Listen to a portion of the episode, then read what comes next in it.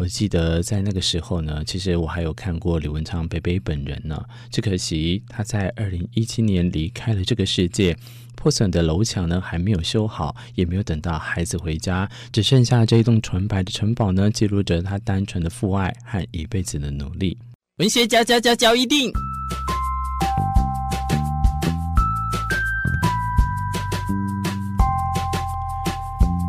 欢迎收听文学嚼一定。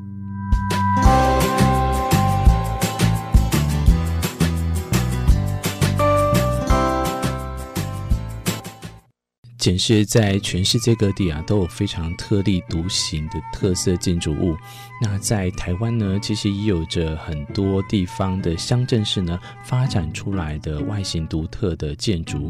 不过，在每个景点呢，都有特别它的意义跟故事背景的话，这样在经过的时候，不只是在以往的侧目，反而会引起大家更多的遐想跟这个津津乐道的故事啊。很多人其实常常来过台东，甚至没有来过台东，都听过这一栋建筑物。那身为本地人，义不容辞的，当然要来跟大家分享啊。也一回这个我们所有的听众朋友，每次呢，啊、都来台东的时候，都会询问说这个地方是什么样的一个特色。坐落在这个台东市区的一个角落，你也知道，全台湾的台东市区是最靠近海边的，可能走路不到十分钟就已经来到了海边这个地方。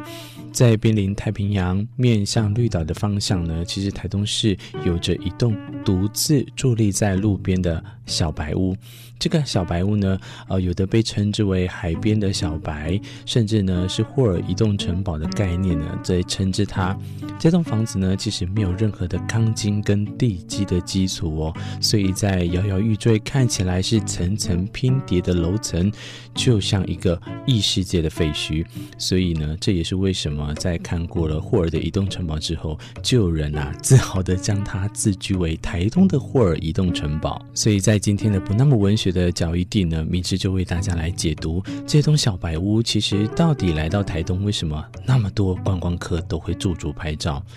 它其实是由一位广西的老兵呢，叫做李文昌，李文昌阿北呢，他一砖一瓦亲手盖出的。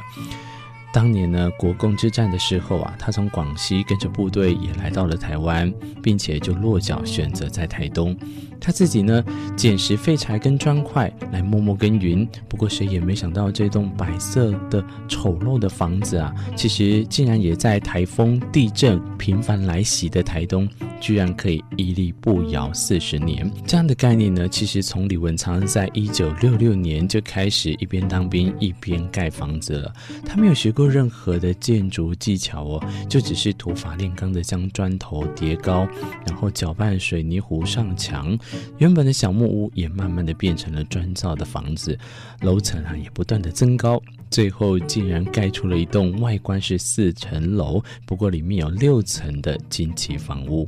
而在这一栋小白屋旁边呢，几年前的台东县农会旧饲料厂土地公开标售成功，附近三千坪的厂房呢就被一位平定，相传是由得标的河南王王任生先生呢所购得。那不过据传他当时呢也曾出价到五百万，想要来购买李贝贝的这一栋废墟城堡，不过却被拒绝了。因为李文昌呢，他其实想要把这栋屋子留给儿子来当做婚房。不过李文昌的儿子当然结婚之后，他就没有打算将结婚的房子放在台东了，他选择在高雄来成家，而且呢也没有定居台东的打算。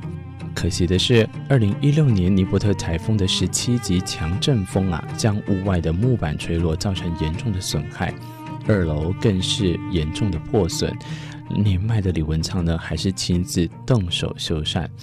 我记得在那个时候呢，其实我还有看过李文昌北北本人呢。只可惜他在二零一七年离开了这个世界，破损的楼墙呢还没有修好，也没有等到孩子回家，只剩下这一栋纯白的城堡呢，记录着他单纯的父爱和一辈子的努力。感谢 Spring 提供的文章哦。其实一栋建筑物呢，它背后如果有这样深刻的故事呢，常常会让人家非常的啊、这个有的可以惊心动魄，有的呢却又是非常的凄凉啊。在这个故事的结尾，我不知道大家觉得会是以什么样的结局来去看待，但是呢，到现在还是一样哦。呃有关廉价的时候呢，呃这个观光客啊络绎不绝的都会选择在他的面前呢驻足拍照，可能这也是当初李文昌李伯伯他根本没有想到，原来好好的建筑一手打造的房子呢，呃在可能建筑师当中呢眼中呢他会觉得说可能只是一间非常丑陋的房子，可是却造成了台湾的游客啊心中最向往拍照的一个景点。但还是要提醒我们非常可爱的听众朋友，如果来到我们台东经过这栋房子的时候呢，千万千万还是要注意，除了交通之外啊，千万不要打扰到里面。这句话可能有人会觉得非常的疑惑，里面应该都没住人了。但实际上呢，曾经我就亲眼看过游客呢试图想要闯进去到二楼拍照，我会觉得说，在这样的情况下，非常的不尊重房子本身。对于这也是私人财产的情况，或许这样的做法是非常不对的。今天跟大家分享的是来自于台东版的霍尔移动城堡，也欢迎大家下次排定来台东的时候，一眼目睹这样子美好的建筑物。我是明志，非常感谢大家一起来收听文学角一定，我们下一次再相见，拜拜。